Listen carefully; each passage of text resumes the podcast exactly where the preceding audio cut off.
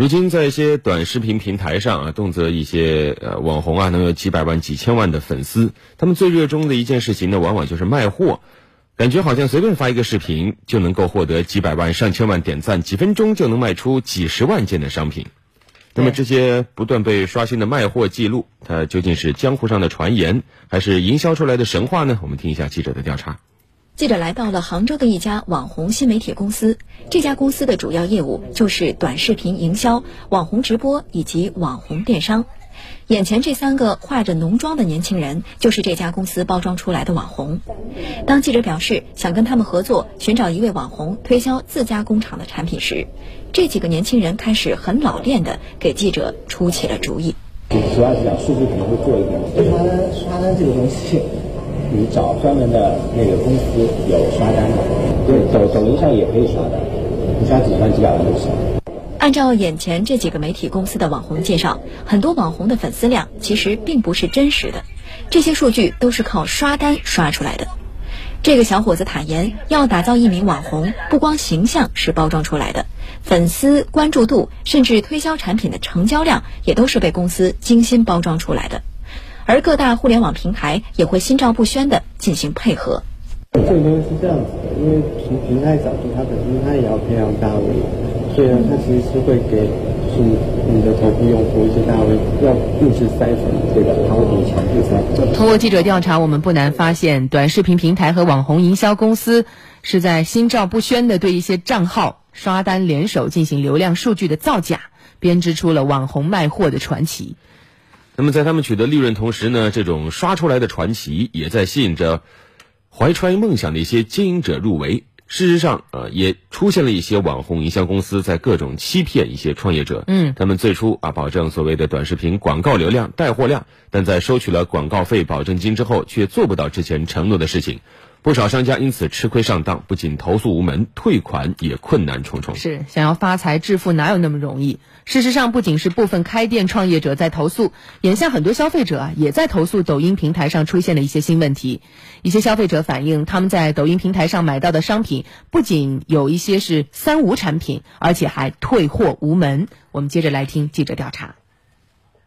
河北燕郊的小婷是位刚工作不久的九零后。六月初，小婷看到好几个美妆博主发布的短视频上都在推一个爆款眼影的产品。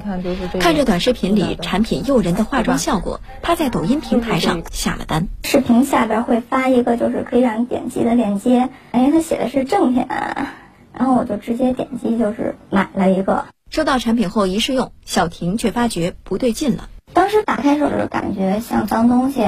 就有一股那个像是甲醛的味道，反差如此之大，小婷很怀疑是不是抖音上的店家发错货了。在重新打开购买记录查看时，小婷仔细查看才发现了问题。就是我再回去看的是，他写的是什么平价替代那个奶国的那个大牌，平价替代。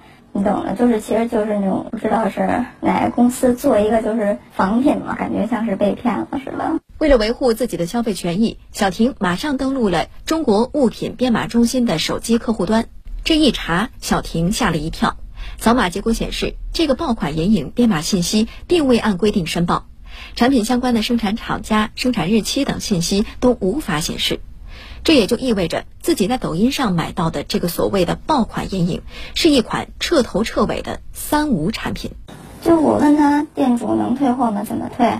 他就是一直没有回复。统计数据显示，截至二零一九年一月，抖音国内日活用户突破了二点五亿，国内月活用户更是超过了五个亿，并继续保持高速增长。而其中的电商小店也发展迅猛。而消费者在抖音上消费权益受损的案例也逐渐增多。国家明令禁止销售贩卖的针孔摄像头、迷你摄像机、微型摄像机等用于偷窥、偷拍、偷录的违禁品，也可以在抖音平台上轻松搜索和轻松的购买到。按照我国现行刑法规定，非法生产、销售、窃听、窃照等专用间谍器材的，处三年以下有期徒刑、拘役或者管制。但国家刑法的这些规定，在抖音平台上琳琅满目的商品展示、销售短视频里，似乎毫无约束效果。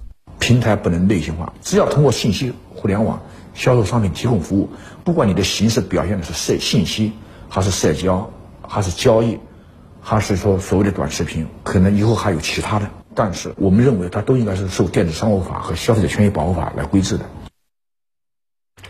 根据了解啊，像淘宝啊、京东这样通过店铺有平台支付功能的，其实它是归类了，嗯这样的属于一类电商。但是那些在抖音啊、短视频平台上靠广告做单品投放，并且货到付款的电商代理公司呢，在市场上他们是被称为二类电商啊。我也是第一次才了解，所以有专家特别提醒，通过二类电商购买产品啊，一定要当心。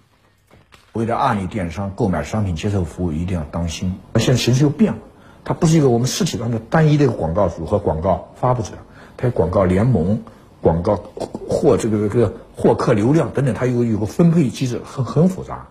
所以说呢，我们必须要对针对现在已经出现的问题和将要可能出现的新的广告形式和模拟形式进行一些梳理，要有针对性的进行规制。嗯，套路太多啊，好商品不够用，规则也跟不上。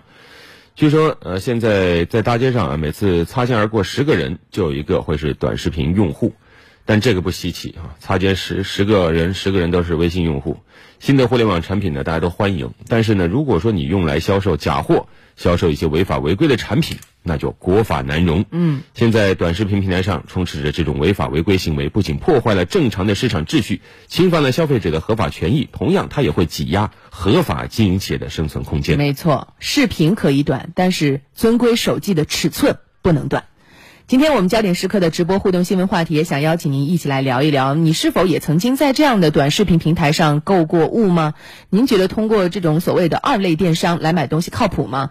因为我没买过啊，我不太清楚它到底是一个什么样的流程啊，大家可以一起来分享一下，你是否相信那些？呃，虚拟社交网络上打造出来的网红，呃，如果说你买过了这样的一些东西，你有没有觉得后悔？有没有遇到问题？欢迎登录九头鸟 FM 焦点时刻节目专区，参与我们的互动交流。